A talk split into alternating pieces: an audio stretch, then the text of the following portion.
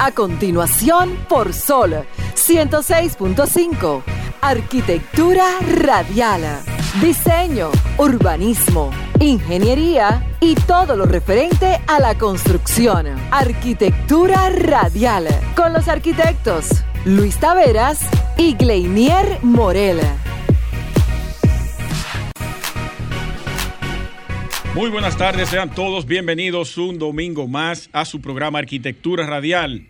Una hora vamos a compartir con ustedes todo lo relacionado al sector de la arquitectura, la ingeniería y la construcción, de la mano de un servidor, Luis Taveras, Gleiniel Morel, mi colega, hermano y amigo, y Alejandro en los controles.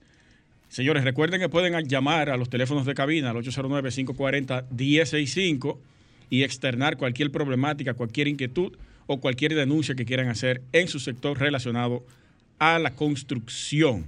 Hoy vamos a comentar varios temas importantes que han estado en la palestra pública durante la semana y que han causado mucho revuelo. Tiene que ver con la venta de los terrenos del canódromo, ese va a ser mi tema central, y también vamos a hablar de una alza que viene por ahí en el precio de la funda de cemento.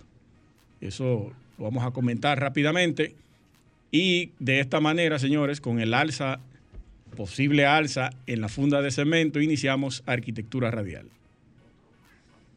Estimula tus sentidos, enriquece tus conocimientos. Arquitectura radial.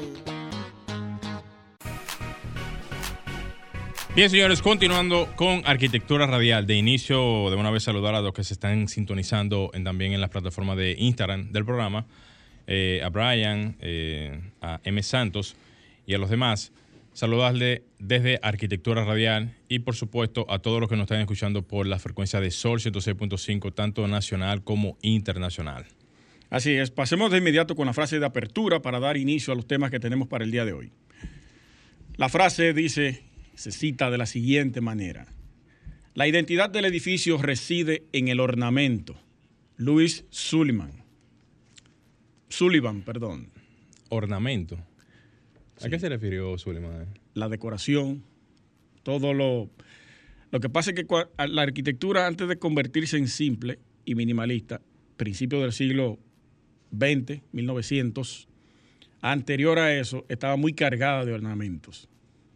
Se hacía la, fachada con unos floretones, con unas decoraciones muy llamativas, pesadas, sí, te, recreaban eh, jardines, te recreaban eh, situaciones de la vida cotidiana de, personajes de la historia, te lo colocaban ahí, te lo tallaban en la, en la fachada, y eso cargaba demasiado lo que eran las, fachadas. Estamos volviendo a eso ahora entonces. No. Porque ahora eh, esas fachadas verdes, esas... Ah, no, pero eso no. No, pero, o sea, es con el tema de lo que son las fachadas, vale la redundancia. Pero eso aunque las épocas son diferentes, pero siempre hay cosas, detalles que se tocan de las épocas pasadas. Sí. Y el tema de las fachadas verdes, como se suele promocionar hoy en día, con el tema de la parte de las vegetaciones y, todo eso. Y sostenibilidad, eso es algo que está de moda, y más con este tema de el CO2 que está cargando el mundo. Eso comenzó a, darse de lado luego de que inician la escuela de la Bauhaus de la mano de Walter Gropius y una serie de profesionales, 1919 cuando inicia. Y había, estaba funcionando anteriormente, porque era una escuela de, arte y arte y artesanía.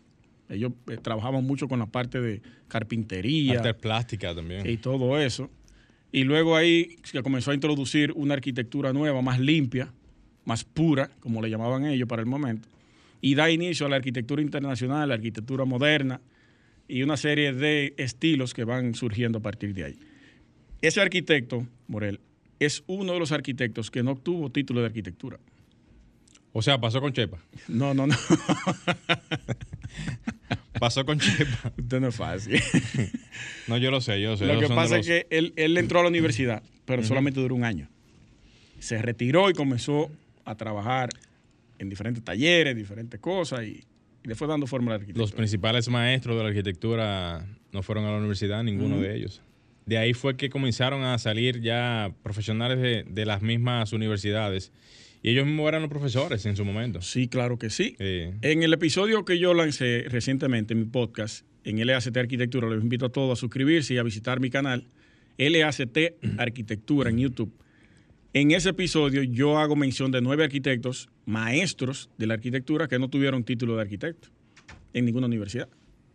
Es correcto. Y a propósito de eso que tú mencionas, hay personas que no saben y desconocen de ese tipo de, de- de historias y quizás piensan que todos los arquitectos que, que existen han pasado por algún tipo de, de trayectoria universitaria. Y quiero que sepan que no, los primeros no fueron así, fueron totalmente autodidactas Así y es. prácticamente se formaron por su propia cuenta. Así es, Morel. Morel, yo quiero hacer una denuncia Adelante. y no tiene que ver con arquitectura, pero la quiero hacer por aquí porque este es el medio que nosotros tenemos. Cuidado, cuidado, eh. Eh, es leve. Ok. Tiene que ver, yo el sábado, no ayer, la semana pasada yo fui Ujú. a Electrolama, a Sanville.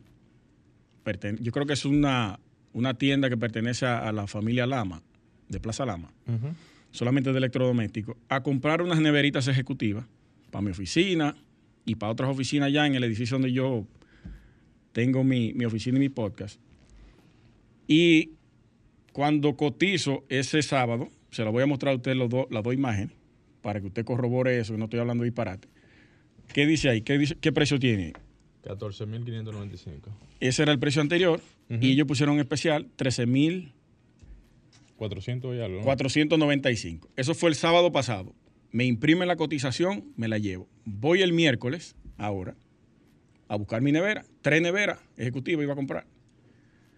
Y me encuentro con que los precios lo habían variado. Dígalo usted mismo ahí. 23.995. Supuestamente el precio anterior y lo tenían en especial Sí. 18.995. Y no había ningún ningún dato que dijera hasta agotar existencia, no había No. ninguna información que dijera estos precios solamente son disponibles hasta el día de hoy, porque con estos temas del Black Friday siempre se ponen anuncios que son para promocionar cierto tipo de... No había nada de Nada eso. de eso. Hablé con, la persona que me atendió. de- Hablé con la persona que me atendió. Me dijo, no, lo que pasa es que los precios están sujetos a cambio. Y el supervisor, no está el encargado, el administrador, ¿quién es? El tipo viene y me responde lo mismo. No, que los precios están sujetos a variación. Y le dije, pero no van ni cinco días que yo vine y hice una cotización aquí. Y ustedes le aumentaron. Y la cotización no tiene inclusive, porque a veces que, que- que lo dice, válido hasta, vamos a suponer, siete días de, No, eso no lo de leo. validez. Nada de eso. No, no, pero que, que como quiera, Morel, tú estás engañando al pueblo. Sí, eso sí. tú le pones 15 mil y pico y te lo descuentan a 13 mil y pico. Entonces después lo pones 23 mil con un precio engañoso y te lo pones di que con descuento a 18 mil 995. Mira, yo te puse esos planteamientos porque estoy dándole mente ahora mismo. Yo sé que suele pasar, para no pecar de, injusto, de que muchas veces las empresas ponen hasta agotar existencia, por eso usted hizo la pregunta, o un especial por un día. Y si eso no, si eso no pasó y no te dieron esa, digamos, esa razón de ser, eso quiere decir entonces que están poniendo precios eh, injustificados y luego entonces cambiándolos sin ningún tipo de condicionante que pueda explicar el porqué del alza y eso llama realmente la atención. Lo más interesante ahora, ayer yo fui a comprar la nevera. Eh, Valga la cuña a todas las empresas que estamos mencionando aquí. A Corripio. ¿Ustedes saben cuánto estaba la nevera? En 15 mil 500 pesos. La misma nevera. Y ellos la tenían en di- 19 mil pesos. Bueno, Atención pro consumidor, háganle una visita a Electrolama ahí en Sanville. vamos a ver qué está Vamos a pasando. dejarnos de relajo con estos precios. Bueno, y esto es una denuncia entonces. Sí. Vamos a ver, esp- esperemos que los eh, directivos y lo- lo- los representantes de, de la tienda puedan llamar o puedan pasar la información de qué pasó, porque sería muy importante también por parte de ellos que puedan dar su versión. Es importante que se aclaren ese tipo de datos, porque así como le pasó al colega Luis Tavera, de seguro a muchísima gente le ha pasado. Claro que sí. Y quizás las explicaciones no son tan claras y sería muy bueno que ellos mismos puedan dar la, la respuesta a este tipo de temas. Así es. Vamos a hacer una pausa, señores. No se muevan, que enseguida regresamos. Estás escuchando Arquitectura Radial. Ya volvemos. Bien, señores, continuamos en Arquitectura Radial. Y de paso, saludar también a los que se han sumado al chat de Instagram de Arquitectura Radial: a Ezequiel Frías, a Esdras, al arquitecto eh, César Fernández, a Cindy Hernández, a Sil de Luna, bueno, tu nombre no, no, no, no lo tiene ahí, pero BJI06. Saludos para ti también. Y saludos a todos los que están No código. escuchando. No código raro ahí. Ahí está Rafael Santos. Ey, saludos. colega amigo. Arqueoyente fue pesado ese. Sí, sí, sí. Y saludos a todos los que nos están escuchando por las frecuencias de Sol 106.5 a todo nivel nacional en la República Dominicana y el mundo.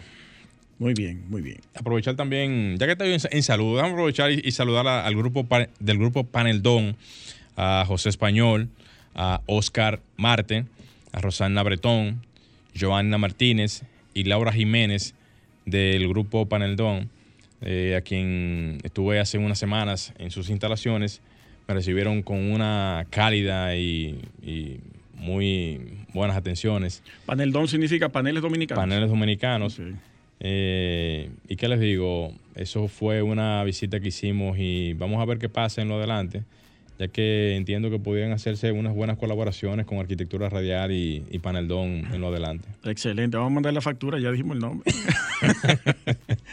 Miren, agrade- agradecer, antes de que se nos escape esto, Ahí sí. el, el presente que nos envía la constructora LMC, SRL, del ingeniero Leandro Mercedes. Que nos envía un presente a tanto a mi colega Gleiner Morel como a mí, que lo vamos a destapar ahora mismo, no sabemos qué es lo que hay aquí adentro. Y Cuidado si sale una Ya. cosita ahí brincando Sí. así. brum. De, de esas cosas que salen. sí. ya los regalos de Navidad comenzaron a llegar. Épale. Ah, pero mira, Mira qué bien. un vaso térmico para café, tiene el logo de la empresa, construir es nuestra pasión. ¿Cuál es la tuya? Ya Ey, tú sabes. Tremendo. Tú que prendes tu café a las 5 de la mañana, ¿eh? Y mi nombre, mira. Luis. Taveras. Eh, gracias Leandro Mercedes y a toda la empresa de LCM Constructora. Gracias por el presente. Muchísimas gracias realmente. Eso, eso denota el, el- el- detalle y agradecemos realmente por esa, por ese, por ese presente muy, muy válido, ya que uno es cafetero por demás. Sí, sí, sí, sí. Mire, yo quiero pasar de inmediato con este comentario, Morel. Vamos arriba, dale. Sí, vamos a aprovechar el tiempo. Ayer me envía el ingeniero Julio Báez, que lo comenté en una historia en Instagram, una información sobre un aumento que posiblemente se dé para el 14 de este mes de diciembre en la funda de cemento. Va a aumentar 30 pesos. La funda de cemento actualmente cuesta en algunos lugares, porque aquí eh, va a depender de dónde tú lo vayas a comprar, porque los precios varían, no hay un control fijo de precios. 430 pesos, si se le aumentan los 30 pesos, va a costar 460 pesos una funda de cemento. Algo totalmente preocupante. El presidente de Acoprovi, el arquitecto Jorge Montalvo, externó su preocupación respecto a esto y dijo que este aumento representaría eh, cerca del 1.83% en el índice de costo de la vivienda, con lo cual borraría la tendencia que tenía hacia la baja los meses de agosto y septiembre, estos inmuebles, y aumentaría la tendencia de aquí en adelante a partir del 14. Algo que se va a reflejar de manera negativa totalmente en todo el sector, en todo el sector. Y las razones que dan la, Asociación de, de Cemento, voy a buscar específicamente su representante, a ver que lo tengo por aquí. Él es, eh, el nombre del señor es Félix González, que es presidente de la Asociación Dominicana de Productores de Cemento. Ellos alegan que esta alza se va a producir porque han aumentado, han incrementado los costos de producción y también ha bajado el comercio con Haití.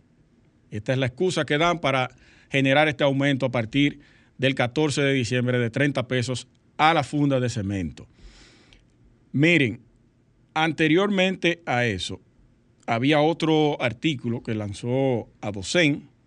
Ellos envi- eh, lanzaron fue eh, una publicación donde participaron ciertos actores del, eh, ministro de Obras Públicas, creo que estuvo presente en ese momento, sobre el auge que había tenido el sector del cemento, esa industria del cemento.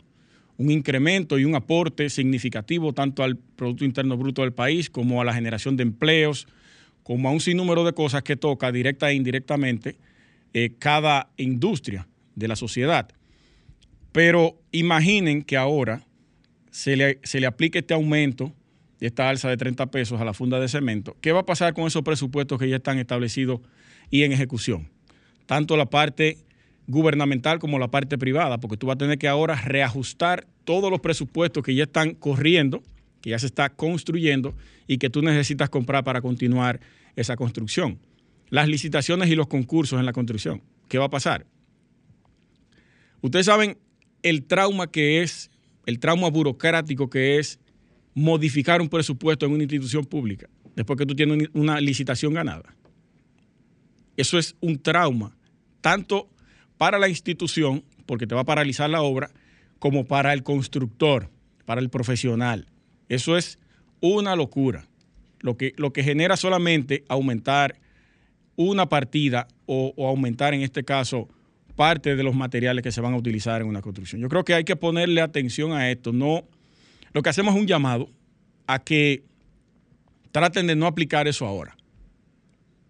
Vayan, siéntense en una mesa con Acoprovi, que es una de las instituciones más fuertes en términos de construcción en el país, pues el CODIA no participa, al ver todo eso y lo pasa por alto, el CODIA no se ha podido sentar con nadie a negociar nada, nunca, porque no le hacen caso, no lo respetan por sus posiciones ante diferentes gobiernos que ha pasado. Entonces, siéntense, discutan este tema y vamos a ver si se puede menguar ese aumento por ahora. Y a partir del año próximo se va aumentando paulatinamente, porque es cierto, tiene años, varios años ya, y es uno de los productos que no ha aumentado. Pero hay que sopesar el tema. No lo hagan ahora.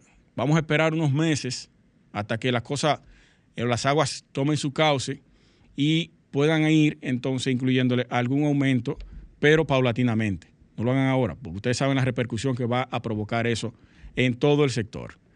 Eh, ahí está la información. Vamos a hacer un cambio rápidamente y regresamos. Estás escuchando Arquitectura Radial. Ya volvemos. Continuamos en Arquitectura Radial. Recuerden que pueden agregarnos al WhatsApp arquitectónico al 829-630-8811. También hagan su llamada aquí hagan su llamada y sus aportes al sector al 809-540-1065, el número de cabina. Morel, vamos arriba.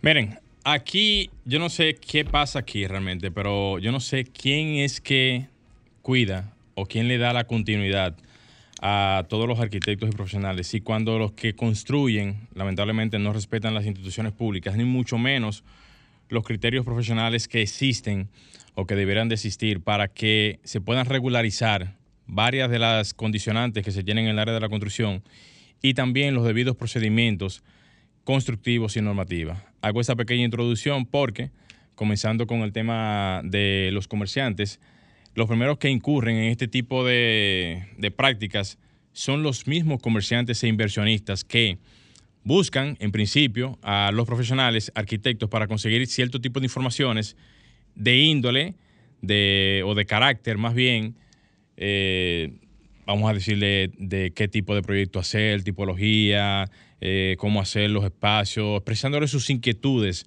a todo lo que tiene que ver con la, vamos a decir, la, la manera en cómo comúnmente las personas acceden a un profesional cuando tienen algún tipo de inquietud para algún proyecto.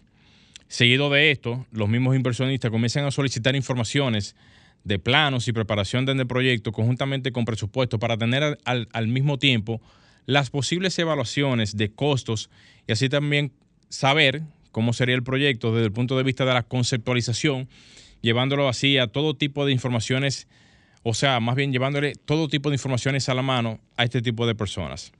Ahora bien, ¿qué viene después de esto?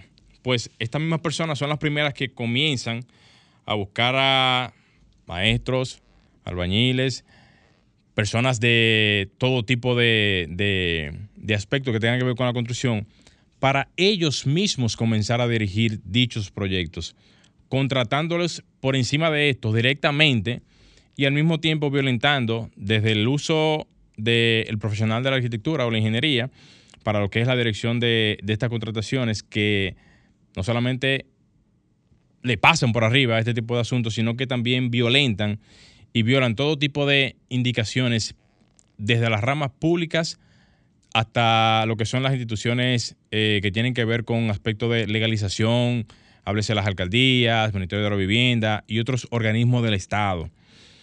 Asimismo también las mismas instituciones públicas ni se enteran cuando este tipo de proyectos comienzan a ejecutarse, porque las construcciones muchas veces están dentro de un marco, digamos, eh, un marco a nivel de lo que es el territorio, que es difícil poder cubrir un territorio tan vasto como es el de la República Dominicana, independientemente de todas las alcaldías que existan aquí en el país, que son ciento y pico de alcaldías en todo el territorio, pero que las mismas no cuentan con el personal, ni cuentan tampoco con las estructuras para poder cubrir un territorio tan vasto. Esto a su vez se le suma las condicionantes de soborno, que muchas veces las personas que tienen algún tipo de poder adquisitivo, eh, como dije al principio, inversionistas y comerciantes, que incidentan todo lo que es el arsenal de las posibilidades que se puedan dar para que las instituciones puedan hacer su trabajo correctamente a nivel de las normativas, a nivel del el uso de suelo y a nivel de todo lo que eso conlleva para un correcto desarrollo de cualquier proyecto. Estos indicativos que estoy dando son parte de las pírrimas eh, situaciones que se dan en el aspecto cotidiano de las construcciones y que hacen que las instituciones públicas sean muy débiles. Muy, pero muy débiles. ¿En el sentido de qué? Del seguimiento que se le dan a las construcciones, del seguimiento que se le dan a los proyectos y por consiguiente la no valoración de los profesionales en el área. Porque al momento de tú volarle por encima a las instituciones, también utilizando el método de soborno y utilizando el método de, de, mojarle la mano a cualquier inspector, tú incurres en hacer lo que te da la gana. Digo esto es por parte de las personas que hacen este tipo de práctica y le vuelan por encima lo que es el Estado Dominicano. ¿Por qué yo pongo todas estas condicionantes que son del día a día? O sea, todo el que me esté escuchando sabe que eso se da al día a día. Yo pongo todas estas condicionantes porque la ineficiencia de las instituciones públicas no solamente está en el personal que tienen para este tipo de temas, sino también porque, como dije ahorita, no cubren la cantidad de solicitudes que se hacen a diario y no tienen la real capacidad de respuesta que se necesita para poder cubrir el territorio nacional en función a lo que ya yo dije anteriormente. A todo esto planteado, ¿qué es lo que yo sugiero realmente? Después de estar hablando tanto aquí de proyectos que tengan que ver con cubrir el territorio, aplicaciones móviles, estructura de comportamientos para lo que son las supervisiones, eh, muchos análisis que he hecho en, el pasado, estudios, levantamientos y demás. Yo lo que estoy ahora mismo planteando o lo que quisiera plantear es que las alcaldías debieran de hacer una interrelación directa para el tema de lo que son los proyectos informales y los proyectos ilegales conjuntamente con la clase profesional. Háblese arquitectos, ingenieros, que estén regados en el territorio nacional y que puedan darle un soporte para este tipo de temas, haciendo qué? Haciendo nada más y nada menos que colaboraciones con el aspecto profesional. ¿Por qué? Les conviene esto directamente a las alcaldías por un tema de organización del territorio, más adquisición de lo que son los pagos de los arbitrios y, y un mejor comportamiento y organización de lo que es el territorio. Les conviene a los profesionales de la arquitectura porque ellos mismos son los que no tienen esa defensa directa de lo que es su parte profesional y por consiguiente cuando ellos se ven vulnerables al momento de que una persona acceda a ellos para solicitar algún tipo de servicios y ellos no poder garantizar que aunque no sean ellos mismos los que puedan hacer ese servicio, que lo pueda hacer otro profesional del área. No hay forma de garantizar eso. Ahora, ¿cómo tú puedes garantizar eso? Sencillo teniendo esa comunicación directa con las alcaldías, de que las alcaldías puedan tener por parte de los profesionales esa comunicación, esa, esas, eh, eh, digamos, informaciones de lo que son esos proyectos que se estén haciendo, en donde no se tenga, oigan bien, el permiso al frente del proyecto, que diga que ya está aprobado y autorizado, y también ese letrero tan añorado que diga el profesional que está al frente de esas construcciones. Automáticamente eso no cumpla con eso que el profesional que tiene una planilla más grande, inclusive, que todas las alcaldías juntas del país, aquí tenemos que tener más o menos algunos 10 mil eh, o 14 mil, no sé cuánto, cuánto está la cifra ahora mismo de arquitectos solamente en el territorio dominicano, colegiados por demás. Y esa cifra, solamente esa cifra, yo, yo creo que prácticamente la triplica en cuanto, no, triplica no, yo creo que me quedé corto. Es, es casi cinco veces más y cuidado sin más la cantidad de personas que tenemos en, en el área profesional a diferencia de todo el personal que pueda tener una alcaldía o todas las alcaldías reunidas en el país. ¿Qué le estaríamos dando a cada una de ellas en cada punto estratégico del país? Una estructura, una verdadera estructura de un personal profesional que va a estar directamente de la mano de cada territorio, de cada alcaldía, dándole o pasándole información de las construcciones que se estén haciendo, porque al final de cuentas somos los mayores interesados. ¿Por qué somos los mayores interesados? Porque el sector de la construcción tiene lamentablemente unas cifras que dicen que más del 60% de las construcciones que se hacen en el país son informales, son ilegales. Y nosotros estamos formados bajo un criterio de formalidad. A nosotros en el área de la construcción no nos conviene tener informalidad, porque la informalidad se expresa en el día a día en el desapego del profesional que no está presente en esas construcciones. Entonces, ¿qué es lo que más nos conviene? Que exista más legalidad. Porque el momento de existir más legalidad, quienes están haciendo ese proyecto donde no están contando con la anuencia de un profesional, tienen que obligatoriamente hacerlo. ¿Me entienden? Tienen que obligatoriamente hacerlo. Y eso impulsa a que más profesionales estén al frente de esas construcciones, a que exista menos desempleo, a que existan más oportunidades y a que exista una organización real en todo lo que es el entramado profesional, social y de desarrollo a nivel de lo que es el urbanismo en la República Dominicana. Hay una tan añorada ley de ordenamiento territorial, el plan de ordenamiento territorial que no acaba de llegar, que en lo que el hacha va y viene, al final ese plan de ordenamiento territorial va a necesitar ese componente, porque el plan de ordenamiento territorial solamente define las condiciones que tienen que tener cada, cada digamos, cada, cada perímetro en cada parte del territorio nacional. Es lo único que hace, definir las, las, digamos, las normativas que se tienen que tener en cada espacio. Pero ¿quién cumple o, dónde se habla de cómo cumplir con lo que es la parte de la informalidad y la construcción? Que nadie ha podido con eso durante más de, de cuánto que se tiene con eh, eh, este tema, casi 100 años, diría yo. Desde el 1900, desde que yo tengo más o menos estudiando este tema cuando comenzaron a existir las primeras alcaldías aquí en el país, hasta la fecha. No hay control de eso porque el territorio es demasiado grande.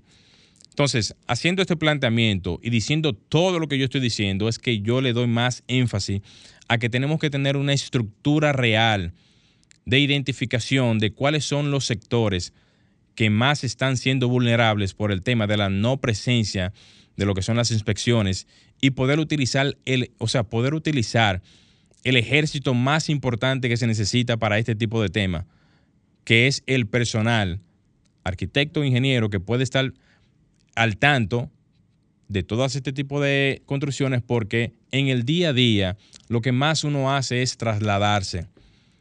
En el día a día eso es lo que más uno hace, trasladarse de norte a sur, de sur a norte, de este a oeste y estar prácticamente en las calles de República Dominicana. ¿Y eso qué le da a las alcaldías? Un poder increíble de notificación, de visualización, de ojos visores que ahora mismo no tienen. Entonces, poniendo todos estos puntos, lo que, lo que yo estoy planteando ahora mismo es, con estos micrófonos es una estructura de organización y de participación inclusiva para todo lo que es el entramado profesional, que como dije al principio, eso le da un, eso le da un valor increíble a las instituciones públicas, principalmente a las alcaldías, y luego entonces ahí entraría entonces el Ministerio de la Vivienda, para lo que son las posibilidades de tener un poquito más de organización del territorio. Es un planteamiento no loco, no absurdo, y es totalmente posible dentro del marco de lo que ahora mismo se tiene como posibilidades a nivel de lo que se cuenta como estructura personal o estructura profesional de profesionales que están ahí y que se pueden utilizar para este tema. Y ya, ya para finalizar, decir lo siguiente. Nosotros que estamos en, esta, en este mundo profesional, a los arquitectos, que por cierto me topé yo ayer con un colega en uno de los proyectos que estoy supervisando, y yo le decía al colega, mire colega, lamentablemente nosotros tenemos ahora mismo lo que nos merecemos. ¿Usted sabe por qué? Porque si hubiésemos tenido nosotros un, una participación, una incidencia real en lo que es el mismo colegio, en lo que es la defensa de lo que es nuestro entorno, en donde cualquier persona que haga un proyecto, por ejemplo, que usted vea que lo esté haciendo un albañil, un maestro, un profesional eh, fuera de lo que es la ingeniería y la arquitectura, como por ejemplo aparecen licenciados, hasta médicos, aparecen por ahí, de todo tipo de, de todo tipo de personas. Y muchas veces tú pasas por la obra, pasas por el proyecto y a ti te importa nada. Entonces, eso es una práctica lamentable que todos tenemos en donde lamentablemente no hacemos absolutamente nada para defender el derecho que a todos se nos confiere. ¿Cuál es el derecho? De que usted como profesional del área tiene que estar participando en esas construcciones, porque así la ley lo dice, porque así el Estado eh, lo dice, porque así usted se formó desde las universidades para poder tener esa participación y porque así el, el Estado dominicano y la sociedad así lo requiere. Las grandes potencias los grandes países de Latinoamérica y otros países, ahora es Estados Unidos, Canadá y, demás, tienen muy claro que el desarrollo de sus naciones, el desarrollo de sus eh, eh, zonas urbanísticas y sociales depende mucho de lo que es este tipo de criterios. Y si nosotros seguimos en esta línea, vamos a seguir recibiendo lo que hasta el momento hemos estado eh, viendo a través de los años. Alejandro, vamos a hacer un pequeño cambio. No se muevan, señores, que enseguida retornamos con más de Arquitectura Radial. Estás escuchando Arquitectura Radial. Ya volvemos. Bien, señores, continuamos y más de esa tesis que planteé ahora mismo, como decía Luis Taveras hace poco, con relación a esos temas ya tan marcados en el área de nosotros. Pero no quisiera darle paso al comentario de Luis Tavera sin antes saludar a todos los que están ahora mismo en sintonía y que se están sumando al chat de Arquitectura Radial, comenzando con Maciel Sedano, eh, Miguel Manuel Pérez, eh, Freddy Eduardo Solano. Está también la arquitecta Luisa Custodio. Ah, saludos para ella, Luisa. Eh, arquitecto Jonathan, saludos también para Pimentel, a la arquitecta Berenice Paredes. Paredes Berenice, saludos, colega. Ayo Cauri, eh, Ricky Villini, Scarlett Travieso, Ronald Mateo y a Magdalene Bautista. Saludos para todos ustedes, señores. ¿Qué es lo que dice M. Santos? Bueno, dice Santos que a veces hasta el mismo dueño de la obra supervisa sin tener ni siquiera un conocimiento, ni siquiera empírico, de lo que esto significa. Así que eso es cierto, eh, Santos. Lamentablemente eso es lo que yo mencionaba ahora mismo con relación al tema en cuestión de que cualquiera agarra y comienza a hacer un proyecto de una construcción sin ni siquiera tener ni siquiera ni un cc de conocimiento y luego con el tiempo comienzan a pasar las tragedias y la gente comienza a pensar, ay, ¿qué fue lo que pasó y cómo pasó esto? Y cuando tú le das para atrás a la tienda te das cuenta de que no hubo ningún tipo de criterio profesional en ese, en ese tema. Uno, uno vive denunciando eso a cada momento, pero no hacen caso. Miren, el otro tema que yo quiero abordar el día de hoy es el que está en la palestra pública, lo abordó mi, mi colega, bueno, nuestro colega de, de la empresa de las instalaciones de RCC Media, del programa Rumbo de la Mañana, Elvin Castillo, en el cual yo tuve una participación como arquitecto por un planteamiento que él hizo muy atinado, una propuesta para el tema de, la venta de los terrenos del canódromo que se ha convertido, de cierta manera, en una especie de escándalo por el tema del monto y la cantidad de metraje cuadrado del cual se vendió. Estamos hablando de que a la empresa CBS Developments, que es eh, eh, uno de los propietarios mayoritarios, es el ministro de, la vivienda, del MIBET, Carlos Bonilla, CBS, eh, por sus siglas, Carlos Bonilla Sánchez, compró estos terrenos o venía tratando de hacer negociaciones desde el 2017, pero se le dio larga y hasta el 2020, eh, octubre, fue cuando se cerró la negociación. Dos meses y tres días después de él haber sido nombrado como ministro en el momento del INVI y de la ya disuelta OISOE, y luego pasó a ser ministro del MIBET. Estos terrenos tienen una extensión de 154.218 metros cuadrados y se le vendieron a a esta empresa en 298 millones. Si hacemos un cálculo matemático, eso nos daría, usted lo puede hacer, Morel, ahí. Sí. 154.218, que son los metros cuadrados, entre eh, 290 millones. 290 millones. A ver cuánto nos da eso por metraje cuadrado, el costo. Entre 154 mil. Ujú. Estamos hablando de 1.900, menos de 2.000 pesos. Ok, el metraje cuadrado al cual se le vendió a él, ahí eh, fue de mil y pico de pesos, menos de dos mil pesos. Entonces, en el planteamiento que hizo Elvin el viernes pasado, me convocó a mí para dar mi punto de vista como arquitecto, pero también llamó a un tasador experto, quien ha realizado ya más de 12 tasaciones por la zona y dijo que los precios por ahí del metraje cuadrado oscilan entre 11 mil pesos y 27 mil pesos. El metro cuadrado. Si lo llevamos a la media, podemos decir que entre 17 y 18 mil pesos pudiera venderse eso ahí. Y si se le agrega el 30%, estaríamos hablando de 20 mil 500 pesos. Si multiplicamos los 154 mil metros cuadrados por el precio real al cual está ese terreno, estaríamos hablando de casi 3 mil millones de pesos que costaría ese terreno ahí. Entonces, el Estado, el Banco Central, quien era el propietario de ese terreno, le vendió a CBS, a la empresa CBS Developments, en 298 millones de pesos. Una suma muy por debajo de lo que debería ser, ni el 9% del costo total. Entonces, estaríamos hablando de que la pretensión para ese terreno es continuar la construcción de un bosque de cemento y concreto. No estamos en contra del desarrollo inmobiliario, para nada. Nosotros somos constructores, pertenecemos al sector, pero también somos arquitectos. Y el arquitecto, por lo que primero procura es por el bienestar de la gente, brindar una mejor calidad de vida a través de la arquitectura. Tú no puedes eh, violentar el medio al cual tú vas a sembrar esa arquitectura por conveniencias económicas. Sí, es un negocio, pero también tienes que pensar en el impacto que tú vas a generar a través de eso. Y eso es lo que va a provocar ahí.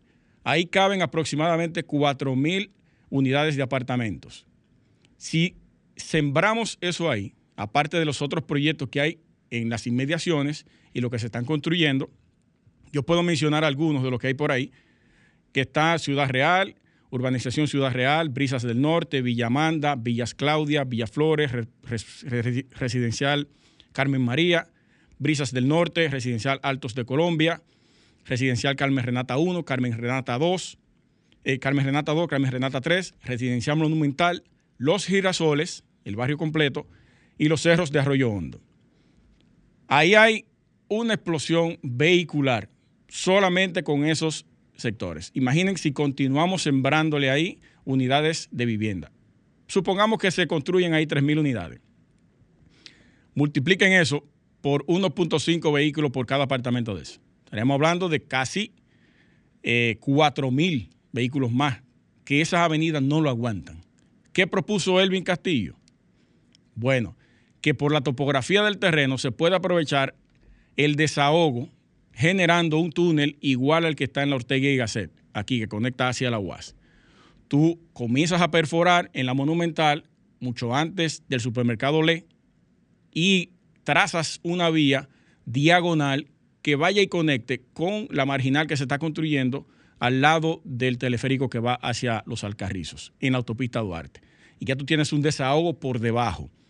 Coges ese terreno, lo adecuas, generas un parque, un pulmón verde, un área de recreación para todas esas urbanizaciones que hay ahí, que no hay un espacio verde ni de recreación. Y ese hospital también tienes la oportunidad de ampliarlo. Ahí, ahí ya hay varias propuestas para utilizar eso que está ahí y tratar a las autoridades.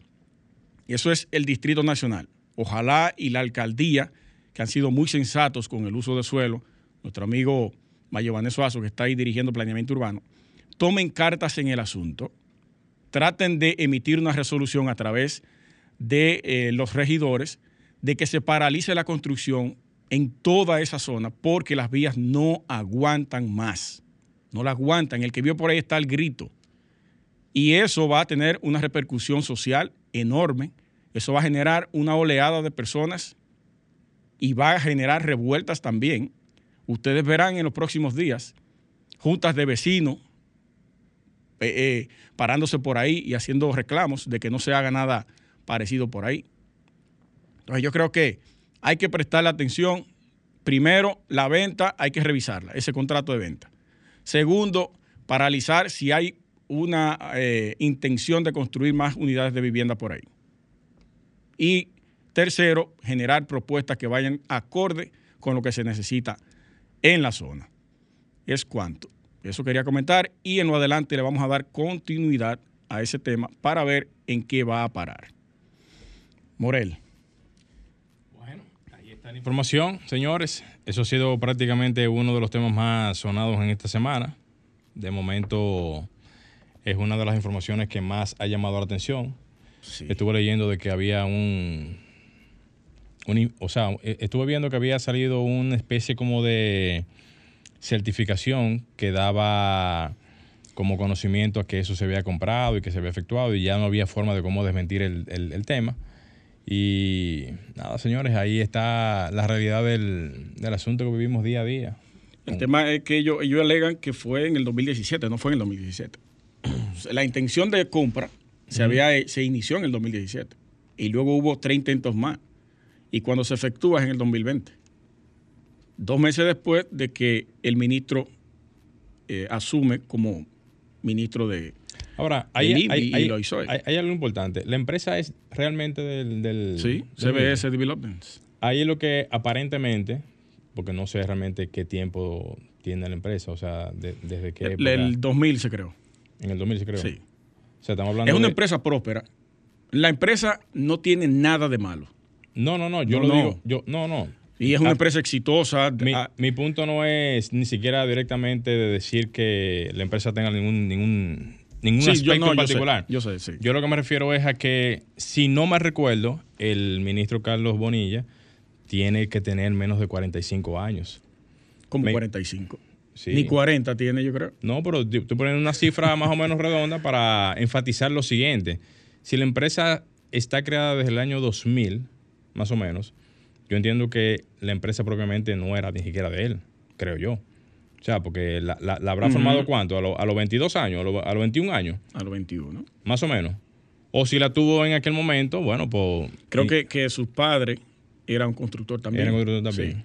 Sí. Lo que quiero enfatizar es que, mala información. independientemente del procedimiento que se haya realizado en aquel momento, la queja de la población o la queja de quizás de, de todo esto viene a raíz de que el valor que se le da, por ejemplo, al inmueble está muy por debajo de la realidad y de que solamente por, por esta, digamos, este, este trámite no se debe haber, vendido en ese, en ese monto porque simple, simple y llanamente lo que se está arreglando es la, cosa pública del, del, Estado.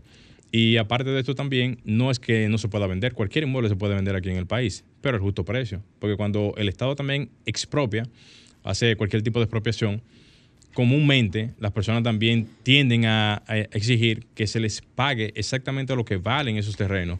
Pues yo recuerdo haber hablado ayer con una persona que tiene terrenos en las inmediaciones del, del la circunvalación de la nueva circunvalación de aquí de Santo Domingo y que dice que, oye, me pasaron la, carretera por, su terreno y que ni siquiera al día de hoy le han dicho cuánto le van a pagar por su terreno, más de dos mil y pico de metros cuadrados de, construcción, y que esto a su vez también representa posiblemente un monto que cuando viene a ver va a ser muy por debajo de lo que es la realidad, digamos, tangible de lo que cuesta su terreno. Sí. O sea que es como viendo el planteamiento de, este tipo de montos y lo que esto representa a nivel de lo que es la, parte del, dice, Dice el arquitecto Harmal de Sena que la la empresa es de su propiedad desde el día cero. O sea que sí, la creó en el 2000 a la edad que, pudiera tener en ese momento. Claro. Pero miren, también le podemos sumar a eso. Eh, ok, se vendió por debajo del valor eso hay que revisarlo. Ahora, ¿qué tú vas a hacer ahí? ¿Qué tú vas a construir? Posiblemente un proyecto totalmente de apartamentos, que es lo que manda en la zona. Sí, ahí entra que no deberían hacerlo ahí. Pues eso, en esa esquina ahí, eso va a ser fatal. Ahí entra lo que es el censo y el fallo del censo. El censo no es más que una herramienta para levantar información y datos para conocer qué tenemos en el territorio y a quién tenemos. Eso te sirve como herramienta también para el tema de la ley de ordenamiento territorial, uso de suelo y asentamientos humanos. ¿A usted lo censaron usted, por, cierto? No, No. no, por eso quedó mal el censo. El único ¿Que no lo, que no lo censaron no, usted? no, Pero usted no había dicho esa información aquí por, por los micrófonos. Yo le voy a decir después. Pero déjame terminar la idea. Dele.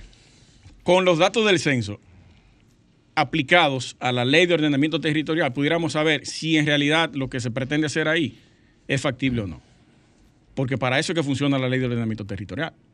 Para saber el uso del suelo y si corresponde lo que se Ah, está... Si tuviéramos una ley fuera Ah, totalmente... Por eso digo. Claro. Si esa ley tuviera en vigencia y si ese censo estuviera bien hecho, ahí pudiéramos medir que ahí o vale la pena construir unidades de vivienda o vale la pena crear un parque de diversiones y ampliar ese hospital para dar los primeros auxilios Claro. a toda esa zona de la Ya de sea algo público, ya sea algo privado, pero de una connotación quizás diferente, porque hasta, hasta qué sé yo, un centro comercial, no sé qué pueda otra cosa poderse instalar en ese, en ese lugar, que pueda ayudar a descentralizar todo lo que es el congestionamiento de la ciudad, porque a veces las personas se, se trasladan de un lugar X a otro porque no encuentran ningún tipo de servicio, Sí. específicamente de ciertas índoles de servicio. Creo no que, hay.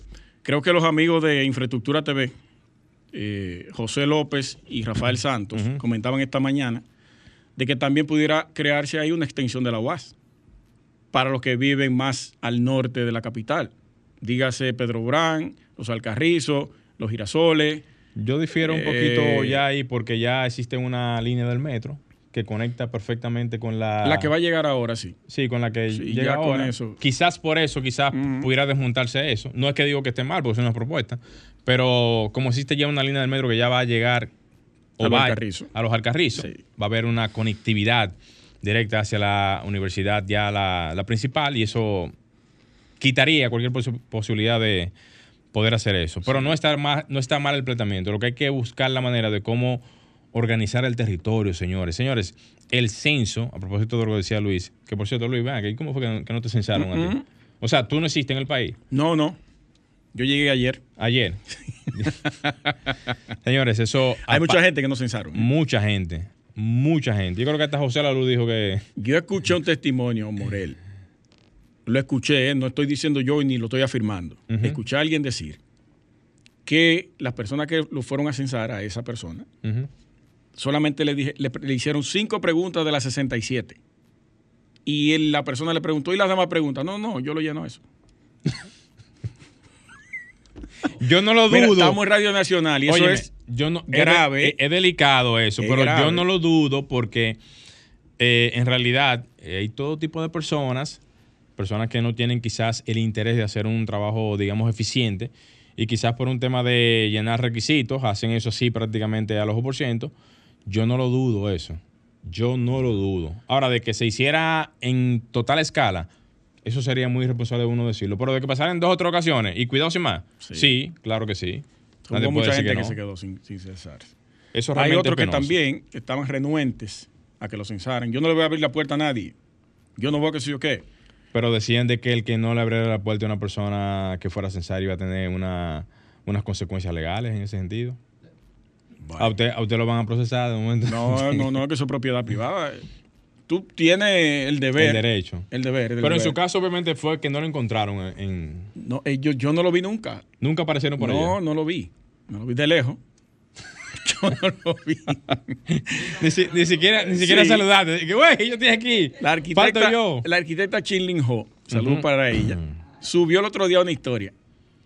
Eh, una mañana salió de su casa y cuando mira la pared afuera ve la calcomanía del censo. Censada. Y dijo, ya a mí me censaron y yo no he hablado con nadie. ¿Qué? A ese level. Llegamos a la parte final. Señores, pero mire, esto es increíble. Uno Eh, se ríe, pero eso es más grave de lo que es. Eso es más grave de lo que es, Oh, señores. bueno. Y en realidad yo sé que hay muchísimas quejas en ese sentido. Y esperemos ya cuando salga la información del censo, poder visualizar qué data va a traer el centro y qué información se va a mostrar. Mira, ahora, ahora hay una llamada ahí, Alejandro. ¿La tomamos? Rápido, vamos a ver. Buenas tardes. ¿Quién nos habla y de dónde? Buena, de aquí de los Casicascos. ¿Cómo está usted? ¿Quién nos habla? ¿Con quién tenemos el placer? Estoy bien, Fredes Baez. Yo vivo en un edificio que tiene 52 apartamentos en el residencial y privada con Enriquillo. Sí. Y aquí, por aquí no pasaron. Ay, mi madre. ¿En serio? Ni siquiera pasaron, ni siquiera tocaron la puerta. No, cruzaron, no exist yo no, yo vi un solo que me dijo una mujer que pasó por la Enriquillo. O sea, que yo no lo vi. Me dijo, por aquí pasó un solo y yo estoy esperando a que vengan a censarme y no fueron tampoco. Tema delicado ese. Sí. Eso para, que ustedes, eso para, para que ustedes vean, señora, que parte de su caso. Gracias por su llamada. Así muchísimos otros casos ya, ya han pasado así, de, de esa naturaleza. Muchas personas, cientos, cuando una vez miles de personas se quedaron sin censar en República Dominicana. Buenas tardes, ¿quién nos habla y de dónde? Buenas tardes, mire, ahora que ustedes están eh, dialogando sobre ese tema importantísimo para el país, le queremos decir que en lo que es en, la, en lo que es el, residencial Radiante Amanecer, el sector Radiante Amanecer, por ahí no han pasado. Dios. Y óigame, óigame lo que le digo. Había dos muchachas vestidas y le dije, ¿cuándo ustedes van a pasar por aquí, la casa que está cerca? Ah, sí, ahorita, ahorita pasamos. Óigame, es un relajo. No fueron en ningún momento. Sí. Muchas gracias por la información. Lamentable, ¿eh? un proceso, un gasto, una inversión muy lamentable. Llegamos a la parte final, señores, de arquitectura radial. Gracias por su sintonía a todos los que estaban en el live del programa a través de Instagram, nuestra cuenta Arquitectura Radial, y a todo el que nos sintonizó en su vehículo, en su casa, en su tableta o en su teléfono, a través de la aplicación de Sol o en la página de Sol. Gracias a todos. Nos encontramos el próximo domingo. Luis Taveras, Gleiniel Morel y Alejandro en los controles. Nos vemos. Y hasta aquí, Arquitectura Radial, con Luis Taveras y Gleinier Morel, por Sol 106.5.